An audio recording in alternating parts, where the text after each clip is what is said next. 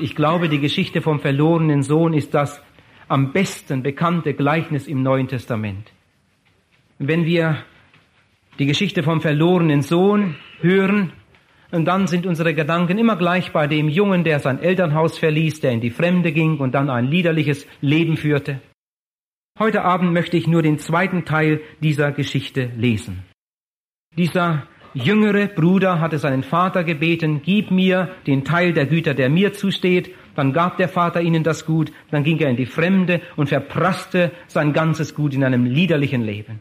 Bis er dann fast verhungerte da draußen, da kam eine große Reue über ihn und er kehrte um, kam zurück zu seinem Vater, bat um Vergebung und dann hat der Vater ihm alles vergeben, hat ihn aufgenommen und hat ein Freudenfest veranstaltet und es war große Freude in dem Haus. Lasset uns essen und trinken und fröhlich sein, sagt der Vater, denn dieser mein Sohn war tot und ist wieder lebendig geworden. Er war verloren und ist wiedergefunden worden. Und es war große Freude im Haus. Und jetzt kommen wir zum zweiten Teil dieser Geschichte. Aber sein älterer Sohn war auf dem Felde. Und als er kam und sich dem Hause näherte, hörte er Musik und Reigen. Und er rief einen der Knechte herbei und erkundigte sich, was das sei. Da sprach der Knecht zu ihm, dein Bruder ist gekommen und dein Vater hat das gemästete Kalb geschlachtet, weil er ihn gesund wiedererhalten hat. Da ward er zornig und wollte nicht hineingehen. Sein Vater aber ging hinaus, redete ihm zu. Er aber antwortete und sprach zum Vater, siehe, so viele Jahre diene ich dir und ich habe nie dein Gebot übertreten. Aber mir hast du nie einen Bock gegeben, damit ich mit meinen Freunden fröhlich wäre. Da aber dieser dein Sohn gekommen ist, der dein Gut mit Dirnen verschlungen hat, hast du ihm das gemästete Kalb geschlachtet. Er aber sprach zu ihm, mein Sohn, du bist alle Zeit bei mir, und alles, was mein ist, das ist dein. Man musste aber fröhlich sein und sich freuen, denn dieser dein Bruder war tot und ist wieder lebendig geworden. Er war verloren und ist wieder gefunden worden. Ich möchte, nachdem ich in dieser Evangelisation so viel über die Sünde gesagt habe, über die Sünde, die uns von Gott trennt, über die Sünde, von der die Bibel sagt, sie ist der Leute Verderben, mich heute Abend nicht mehr so lange dabei aufhalten. Ich denke, dass auch diejenigen, die heute das erste Mal hier sind, mit ein paar Worten informiert sein können. Die Bibel sagt uns, dass wir alle gesündigt haben. Und darüber müssen wir nicht nach, lange nachdenken, um das einzusehen. Wir haben alle gesündigt. Und die Bibel sagt, die Sünde trennt uns von Gott. Die Bibel sagt, die Sünde ist der Leute Verderben. Zwischen dem heiligen Gott und dem sündigen Menschen ist eine Scheidewand, die Sünde seine Schuld. Sie sind alle von Gott getrennt, sagt die Bibel. Aber Gott hat sie alle lieb. Und das macht mich immer wieder so froh. Ich habe noch nie vor einer Versammlung gestanden, in der irgendein Mensch saß, den Gott nicht liebt. So etwas gibt es nicht. Es gibt keinen Menschen, den Gott nicht liebt. Gott liebt alle und er liebt alle genau mit dem gleichen Maß Liebe. Er hat seinen Sohn aus Liebe zu den verlorenen Menschen in diese Welt gegeben. Und er hat seinen Sohn sterben lassen, stellvertretend für dich und für mich. Jesus hat sein Blut und Leben als Lösegeld hingegeben für dich und für mich. Dann hat der Vater ihn auferweckt von den Toten, hat ihn zum Retter der Welt bestimmt. Jesus sagt, ich bin die Tür. Wenn jemand durch mich eingeht, dann wird er gerettet werden. Jesus sagt, ich bin der Weg. Niemand kommt zum Vater, denn durch mich. Komm und folge mir nach. Diese Botschaft wurde in diesen Tagen immer und immer wieder gesagt. In Jesus ist Heil, in Jesus ist Leben. Das Erlösungswerk Jesu Christi wird in der Bibel einmal mit einem gedeckten Tisch verglichen. Auf diesem Tisch sind gute Gaben und wir alle miteinander sind eingeladen. Und jetzt hört einmal gut. Ihr Lieben, das Schlimmste für diese gefallene Welt ist nicht die Sünde. Das Schlimmste ist nicht die Schuld. Für die Sünde gab Jesus sein Leben. Für die Schuld gab er sein Blut. Das Schlimmste ist nicht die Sünde, sondern die falsche Reaktion der Menschen auf das Angebot Gottes. Eine der traurigsten Bibelstellen überhaupt steht in Johannes Kapitel 1, Vers 11. Da heißt es, Jesus kam in diese Welt. Er kam in sein Eigentum, aber die Seinen nahmen ihn nicht auf. Gehe heute durch Oppershausen oder morgen und mach eine Umfrage von Haus zu Haus. Mach eine Umfrage in Wienhausen, in Bockelskamp, in Eiklingen. Mach eine Umfrage in Celle in Hannover. Und dann hast du es bestätigt. Frag einmal die Leute. Sag, ich mache eine Umfrage. Du hast einen Block dabei. Sie brauchen nur Ja oder Nein sagen oder ganz kurze Auskunft geben. Ich will Ihren Namen nicht wissen, gar nichts. Ich will nur einmal wissen, wie viel Prozent der Leute so denken oder so denken oder so denken. Wie denken Sie über Jesus Christus? Und du wirst erschüttert sein über das Ergebnis. Jesus kam in sein Eigentum, aber die Seinen nahmen ihn nicht auf. Jetzt zurück zu dieser Geschichte, die wir gerade gelesen haben. Die Geschichte vom verlorenen Sohn ist sehr bekannt. Ich glaube, alle kennen sie. Aber vielen Leuten ist nicht bekannt, dass in dieser Geschichte eigentlich zwei verlorene Söhne sind. Der ältere Bruder lief nie von zu Hause weg. Der ältere Bruder führte kein verschwenderisches Leben. Er verprasste nicht das Gut seines Vaters wie sein jüngerer Bruder. Und er war trotzdem ein verlorener Sohn, wenn auch auf völlig andere Weise. Lieber Zuhörer, vielleicht ist das deine Geschichte. Dieser ältere Bruder stellt die Menschen dar, die Gottes Wort hören, es aber nicht ernst nehmen. Er stellt die Menschen dar, die Gottes Angebot kennen, aber nicht zugreifen. Die ganz dicht an der Quelle leben und verdursten, die am gedeckten Tisch sitzen und verhungern, die das Gnadenangebot Jesu empfangen, die in einem christlichen Land leben und trotzdem eines Tages ohne Bekehrung sterben und so ewig verloren sind. Oh, wie viele, viele Menschen könnte man hier einreihen. Der ältere Bruder lief nie von zu Hause weg, er ging nie in ein fernes Land. Aber da zu Hause auf dem Bauernhof war er in einem fernen Land. Sein Herz war mindestens so weit von seinem Vater entfernt wie das Herz seines jüngeren Bruders, der in der Ferne war. Als der ältere Bruder eines Tages von seiner Feldarbeit nach Hause kam, hörte er schon von weitem den Klang von Musik und Fröhlichkeit. Ein Knecht erzählt ihm ganz begeistert, was da geschehen war. Du, dein verlorener Bruder ist wieder nach Hause gekommen. Du hättest deinen Vater sehen müssen, wie dein Vater sich gefreut hat. Dein Vater hat ihn mit offenen Armen empfangen. Dein Vater hat ihm alles vergeben. Ja, dein Vater hat sogar ein Fest für ihn veranstaltet. Die Nachbarn sind schon da. Das Fest hat bereits begonnen. Da verstellte sich sein Gesicht. Der ältere Bruder wurde sehr ärgerlich darüber und er hat gesagt, ich werde nicht hineinkommen. Der Knecht sagt das dem Vater und Ruckzuck ist der Vater draußen, geht zu seinem älteren Sohn und schaut ihn an und fragt ihn, Junge, warum freust du dich nicht? Dein Bruder ist nach Hause gekommen. Komm herein und feiere mit uns die Rückkehr deines Bruders. Aber der ältere Sohn sah seinen Vater an und sagt zu seinem Vater, Vater, dieser dein Sohn ist ein schlechter Mensch. Er hat das, was du ihm gegeben hast, genommen und hat es mit Huren vergeudet. Und jetzt hast du ihn wieder aufgenommen. Du hast ihm sogar vergeben. Und dann geht's los. Dann sagt dieser ältere Bruder, und jetzt hör mal gut hin, höre Vater, ich bin alle diese Jahre zu Hause gewesen. Ich habe deine Gebote nie übertreten. Ich habe richtig gelebt aber du hast mir nie etwas gegeben.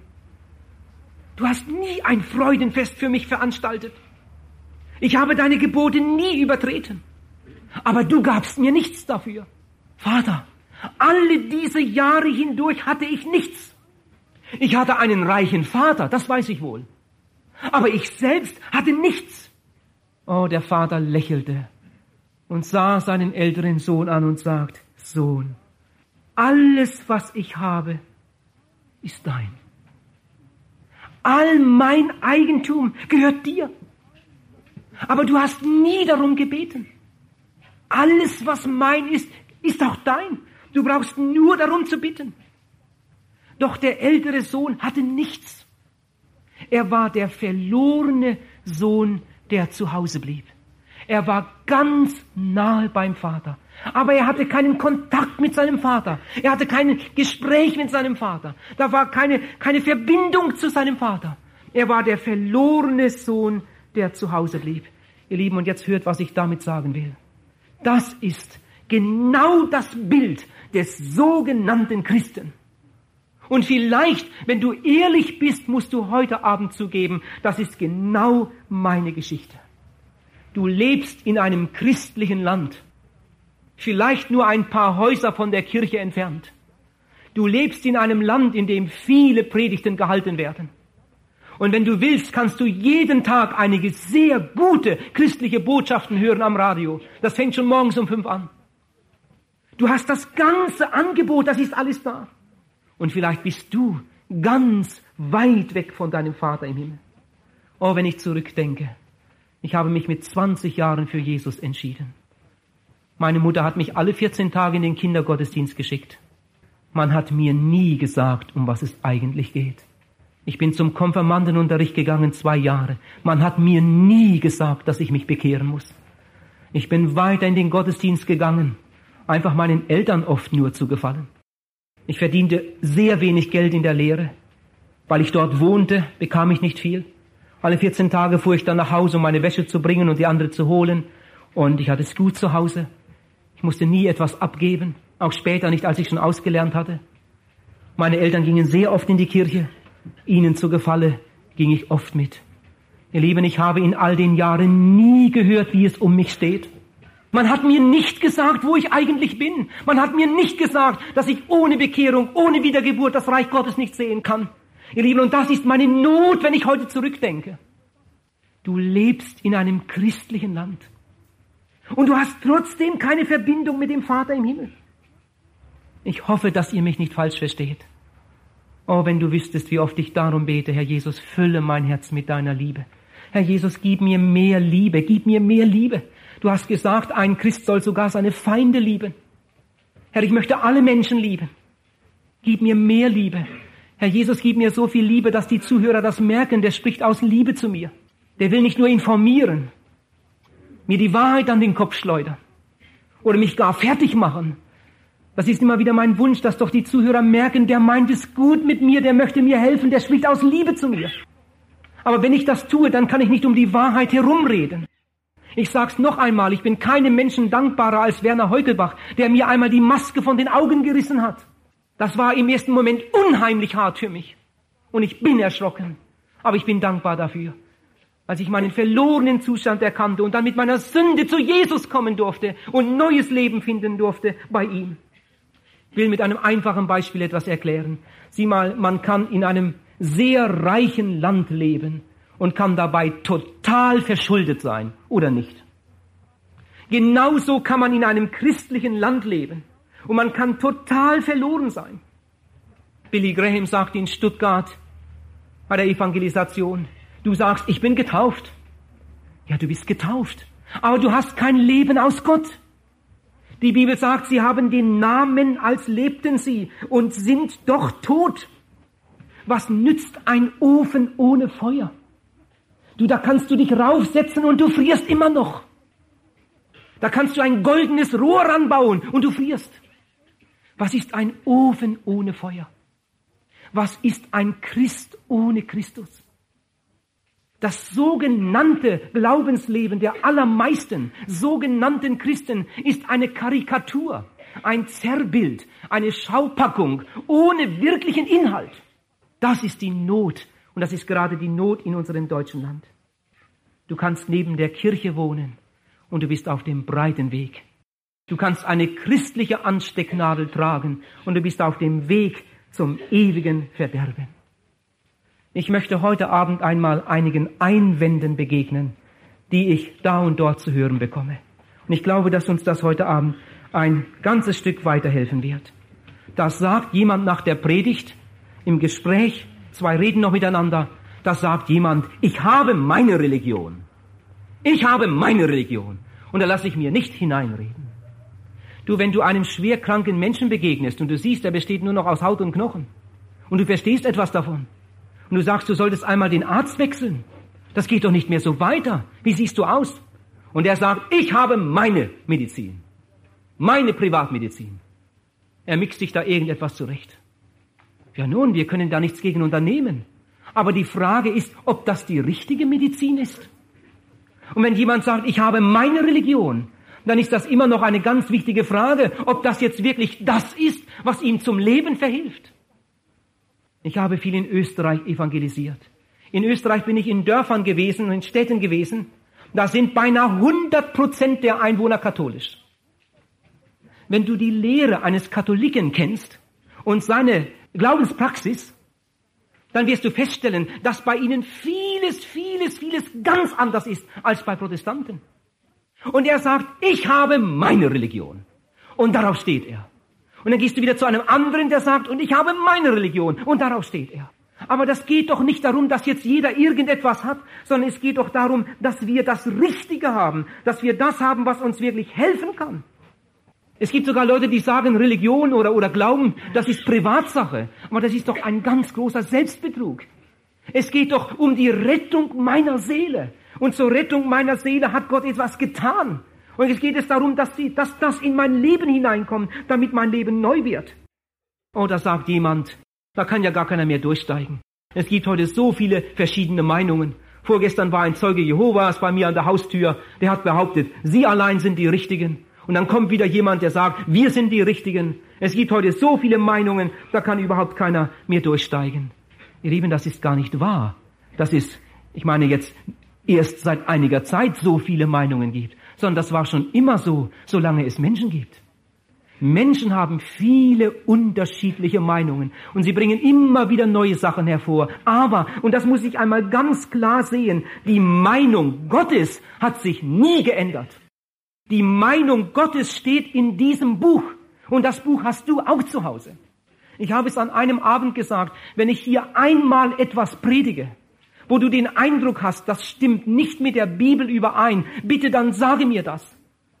Dann will ich darüber nachdenken und mit anderen darüber sprechen. Und wenn ich dann merke, tatsächlich, da habe ich mich geirrt, da habe ich etwas nicht ganz richtig gesagt, dann will ich mich am nächsten Abend entschuldigen und das zurücknehmen.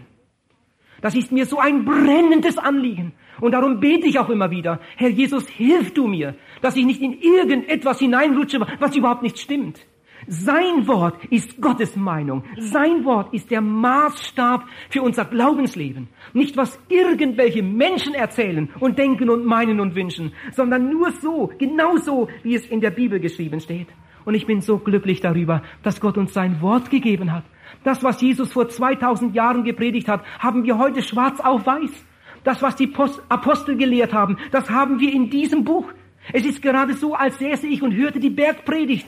Es ist gerade so, als säße ich in Athen und hörte Paulus, wenn ich Apostelgeschichte Kapitel 17 lese. Wir haben das schwarz auf weiß auf Papier. Ihr Lieben, dahinter sehe ich die große Liebe Gottes.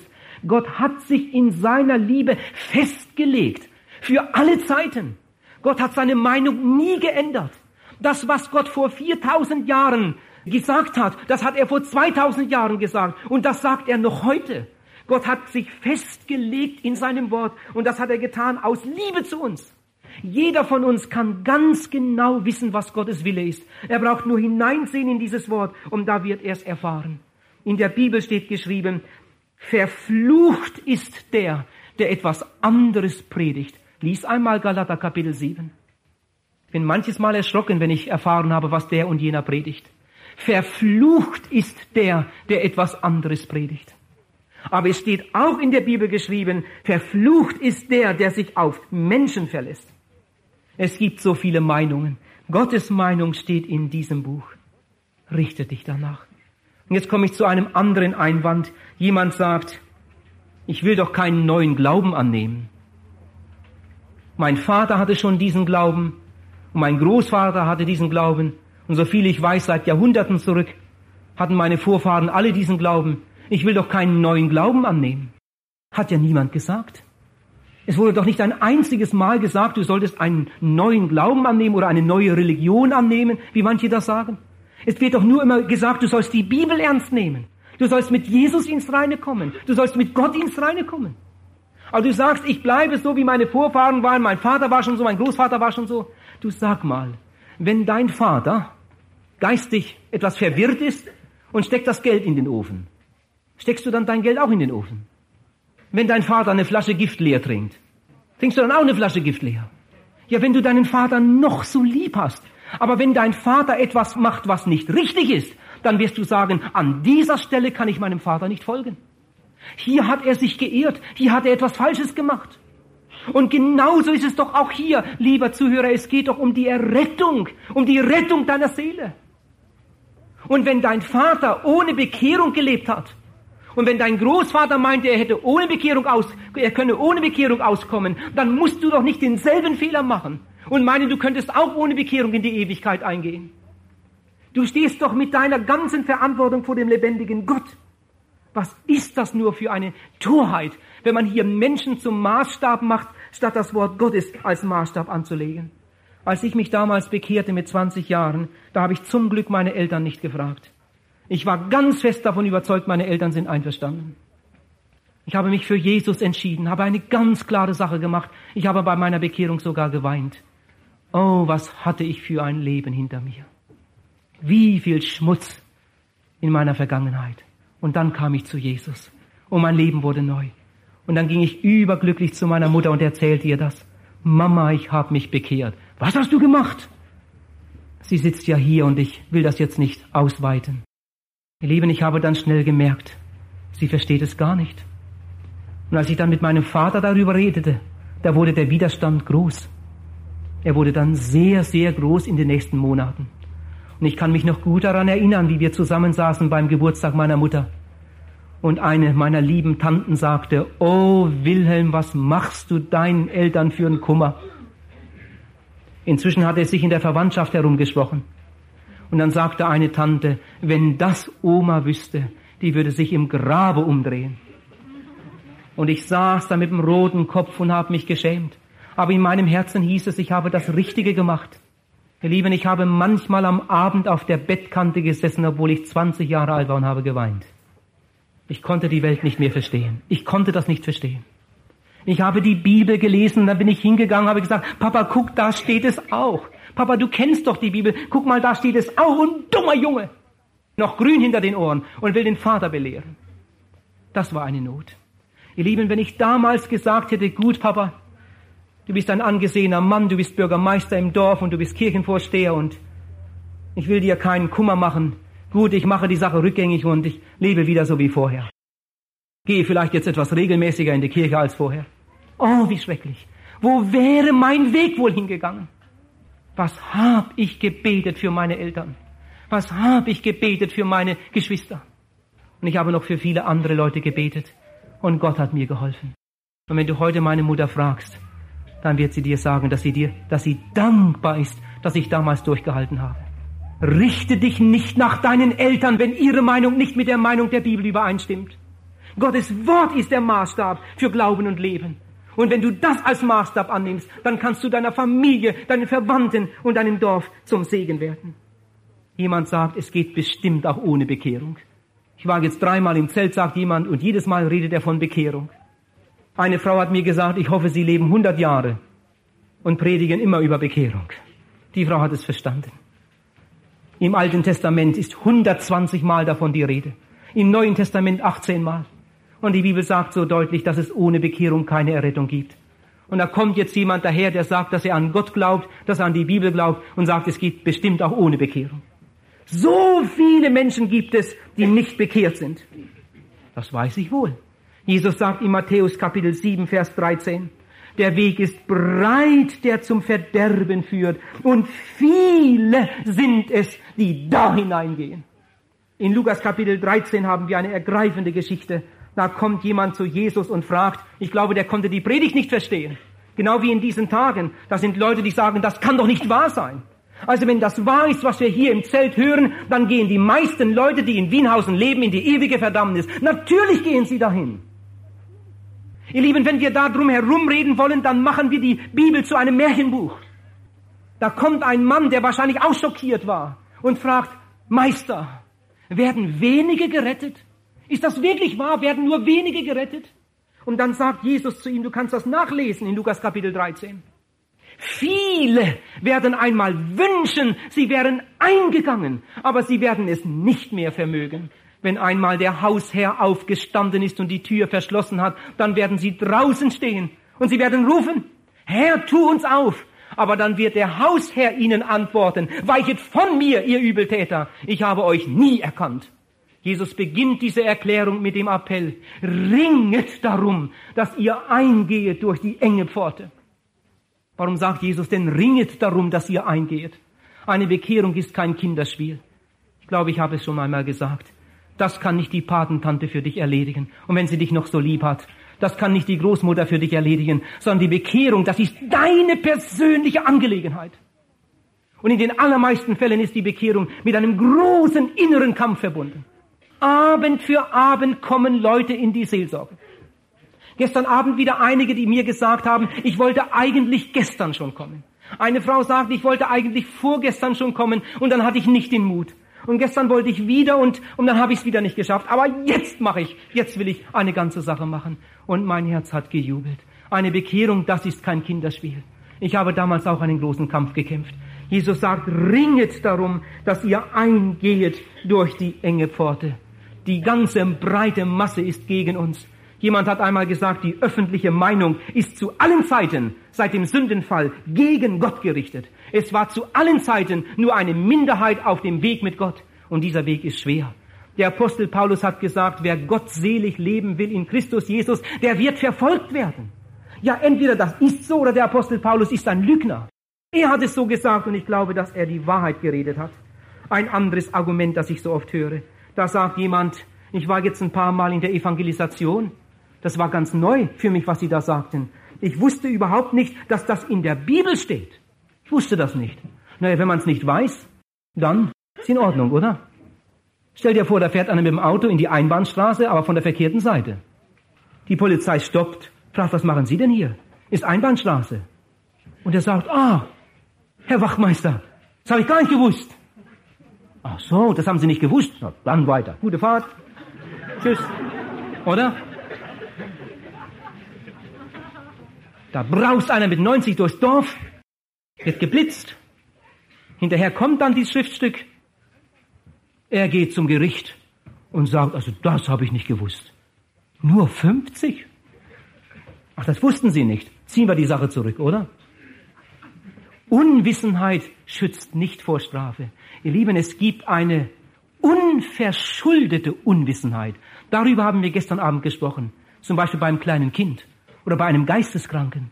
Von dem wird Gott nichts fordern, was der gar nicht haben konnte. Aber es gibt eine verschuldete Unwissenheit. Eine selbstverschuldete Unwissenheit. Und das ist Sünde im Quadrat. Das ist ein Trichter der Hölle. Du könntest es wissen, aber du wolltest es nicht wissen. Zu manch einem von uns müsste man sagen, du lebst in einem christlichen Land und weißt das nicht. Du hast die Bibel im Haus und weißt das nicht.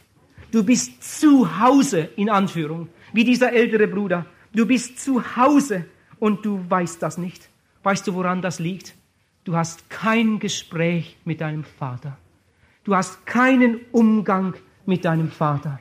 Da ist keine Verbindung und darum gehst du unwissend durch die Tage. Wenn einmal der Gerichtstag kommt, oh, da werden viele Leute vor dem Richter stehen. Und ich bin sicher, da werden viele Leute sagen, Herr, ich habe es nicht gewusst. Und dann wird Jesus ihnen antworten, ihr habt nicht gewollt. Du kennst doch die Geschichte, wie Jesus auf dem Ölberg sitzt und weint. Er weint über Jerusalem. Oh, die Geschichte ist mir schon manches Mal zu Herzen gegangen. Jesus hat einige Jahre seinen Landsleuten das Evangelium verkündigt. Und wie oft hat er sie gerufen, aber sie wollten nicht. Und da sitzt Jesus und die Jünger, die mögen sich gewundert haben, warum der Meister weint. Meister, was ist, was ist passiert? Und Jesus sagt, Jerusalem, Jerusalem, wie oft habe ich dich sammeln wollen, wie eine Henne ihre Jungen, aber du hast nicht gewollt. Und so wird es einmal am jüngsten Tage sein, von Wegen nicht gekommen, nicht gewollt. Lieber Zuhörer, wenn du gerettet werden willst, dann bekehr dich doch heute Abend. Warum bist du gestern Abend ohne Bekehrung nach Hause gegangen? Weil du dich nicht bekehren wolltest. Es hat dich doch niemand an die Leine genommen und nach Hause gezogen. Du hattest doch gestern Abend die Möglichkeit, dich zu bekehren, aber du hast nicht gewollt. Einige sitzen heute Abend hier, die wissen ganz genau, ich bin nicht gerettet. Sie wissen ganz genau, ich habe keine Heilsgewissheit. Und Jesus bietet dir Heil an, Jesus ruft dich, Jesus streckt dir deine Hand entgegen und wartet darauf, dass du endlich einschlägst. Aber ob du das tust, das ist eine andere Frage. Eine Geißel der Menschheit heute ist der Krebs. Man sagt, Früherkennung ist das beste Mittel gegen den Krebs. Und wir haben heute in Deutschland die Möglichkeit zu einer kostenlosen Vorsorgeuntersuchung. Und immer wieder wird von höchsten Stellen beklagt, dass nur wenige Leute davon Gebrauch machen. Ich finde auch, das ist eine unheimliche Not. Das ist eine unverzeihliche Gleichgültigkeit. Ich möchte beinahe sagen, das ist eine Dummheit, wenn man nicht davon Gebrauch macht. Aber wenn sogar jemand weiß, ich habe Krebs, ist sicher, ich habe Krebs, und er unternimmt trotzdem nichts, also das ist Selbstmord. So ist das auch im Geistlichen. Aber ich bin so froh, dass du heute Abend hierher gekommen bist. Lieber Zuhörer, das ist heute Abend eine Vorsorgeuntersuchung. Heute Abend stehen wir hier im Licht Gottes und Gott redet zu unseren Herzen. Und weil Gott uns so lieb hat, da sagt er nicht, mach dir mal keine Sorge, mach mal so weiter. Stell dir nur einmal vor, ein Arzt stellt bei einem Patienten eine gefährliche Krankheit fest. Und der Arzt sagt, ah, oh, das ist nicht so schlimm. Fahren Sie mal erstmal in Urlaub. Und dann nachher ist es zu spät. Was ist das für ein schrecklicher Arzt? Wie kann man so etwas tun? Aber so etwas erwarten die Menschen vom Vater im Himmel.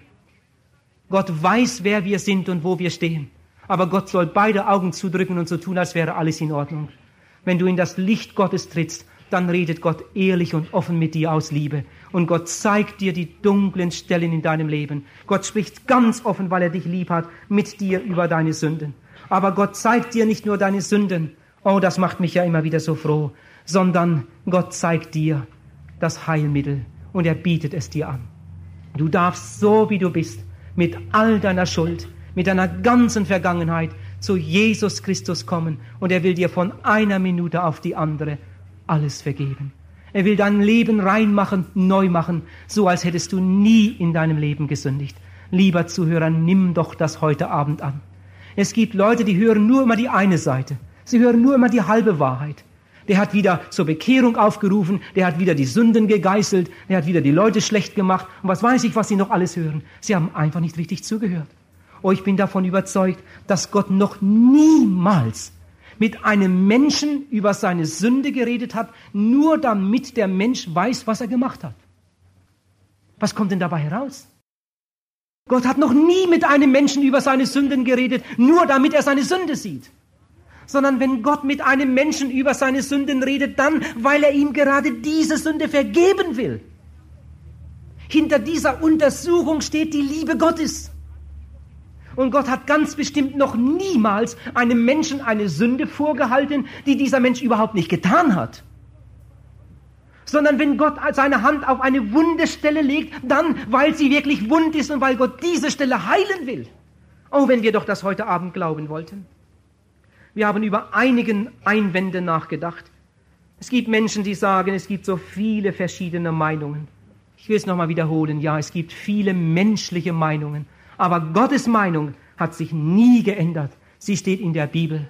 Jemand hat gesagt, höre nicht, was Menschen sagen. Jesus selbst hält das Gericht. Er wird nicht die Menschen fragen, wenn er dir sein Urteil spricht. Er wird uns einmal richten nach diesem Evangelium, sagt der Apostel Paulus. Wir haben einen anderen Einwand überdacht.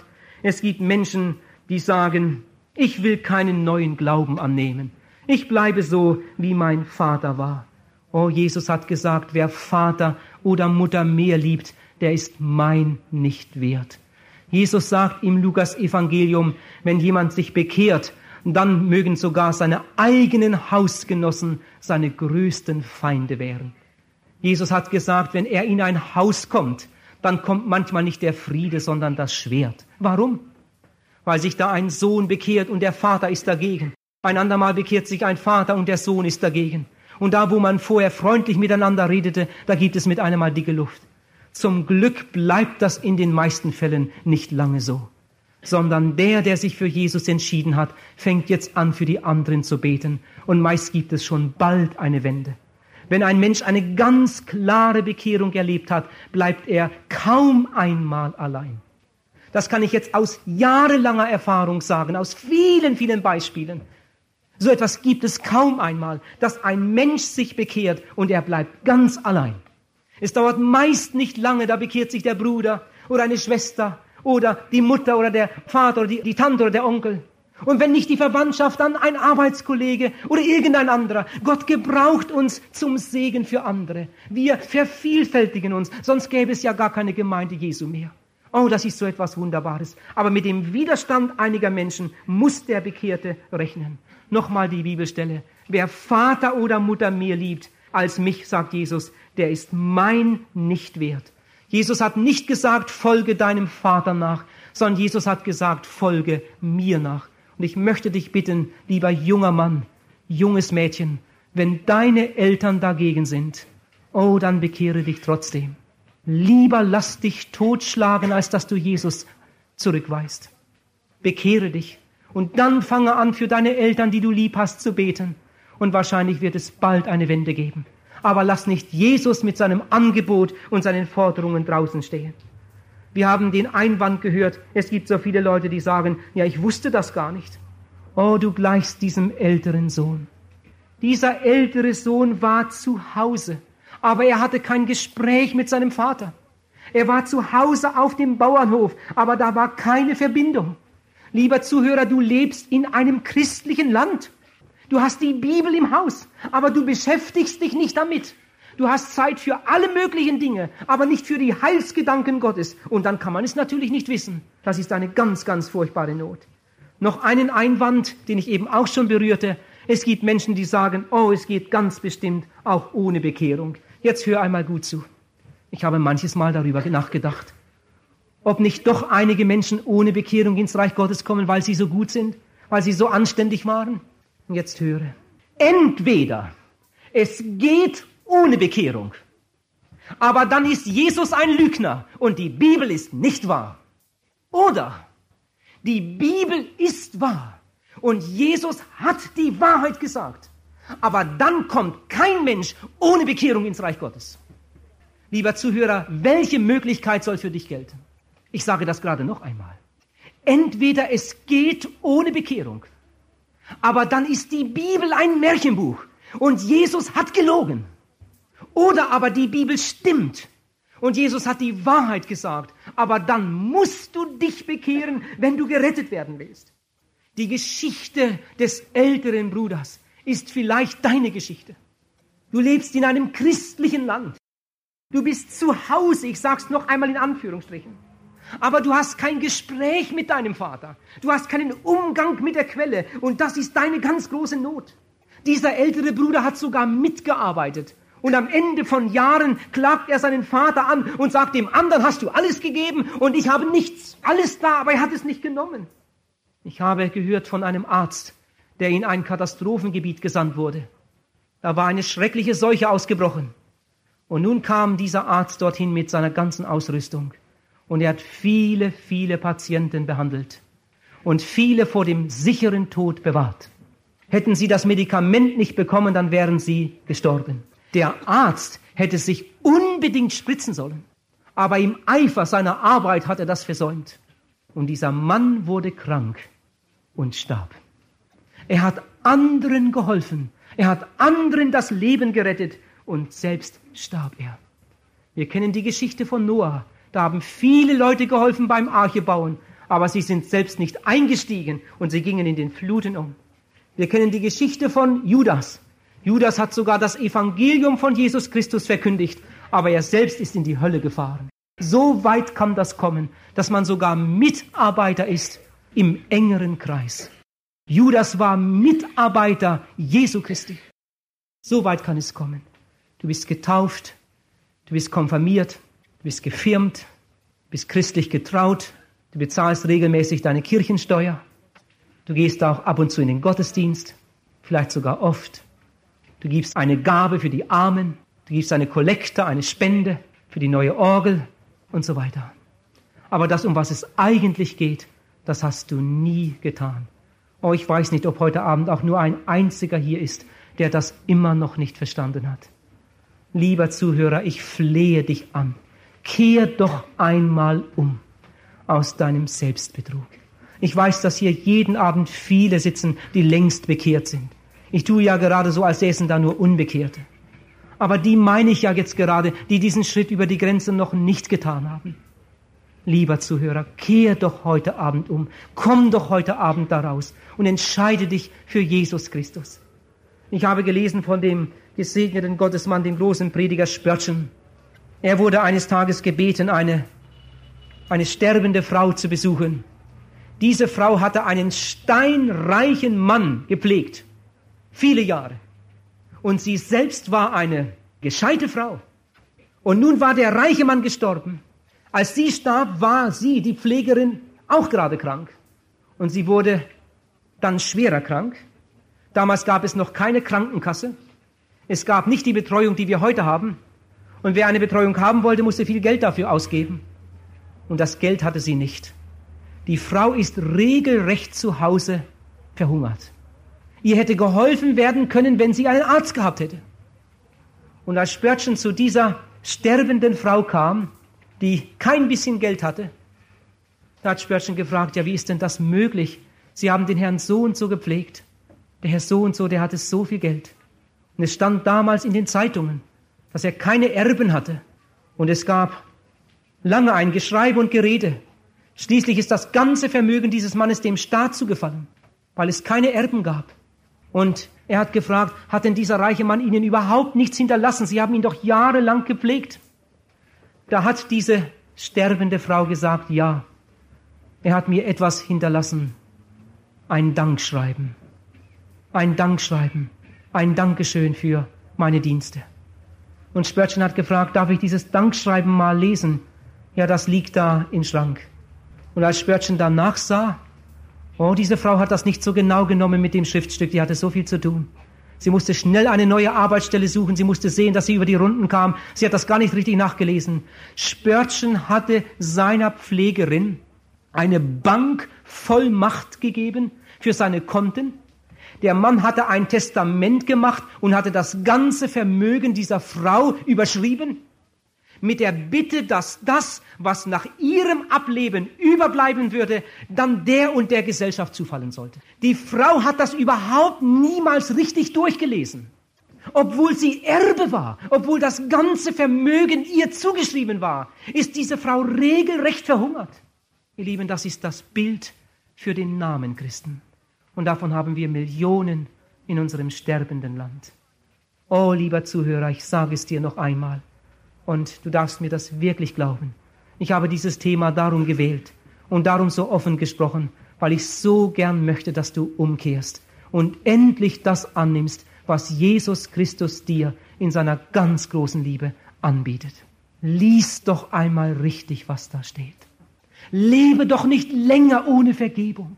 Lebe doch nicht länger ohne Heilsgewissheit. Lebe doch nicht länger ohne diesen Heiland in deinem Herzen. Der jüngere Sohn war ja viel, viel besser dran. Von dem jüngeren Sohn steht da geschrieben, dass er bei den Schweinen landete. Heruntergekommen bis dort hinaus. Aber da draußen, da erinnerte er sich an seinen Vater. Und er hat sich Gedanken darüber gemacht, kann ich es wagen? Darf ich zurückkommen? Wird mein Vater mich wieder aufnehmen? Ich versuche es einmal und wenn ich nur sein Knecht werden darf, aber da darf ich mich wenigstens satt essen und er kommt zurück und der Vater nimmt ihn auf mit Liebe und sein Leben wird neu. Ein Dichter sagt, das Vaterhaus ist immer nah, wie wechselnd auch die Lose. Es ist das Kreuz von Golgatha, Heimat, Heimat für Heimatlose. Blutstropfen sind von Golgatha, Heimat, Heimat für Heimatlose. Oh, der Herr möge dir Gnade schenken dass du nach dem Lied und dem Gebet heute Abend in die andere Richtung gehst. Und wenn der Teufel dir alles andere einredet, lieber Zuhörer, heute Abend höre auf die Stimme Jesu. Komm doch da durch. Es wird gleich geöffnet. Ein paar Schritte und du bist im Seelsorgezelt. Oh, wer weiß, wer da noch sitzt.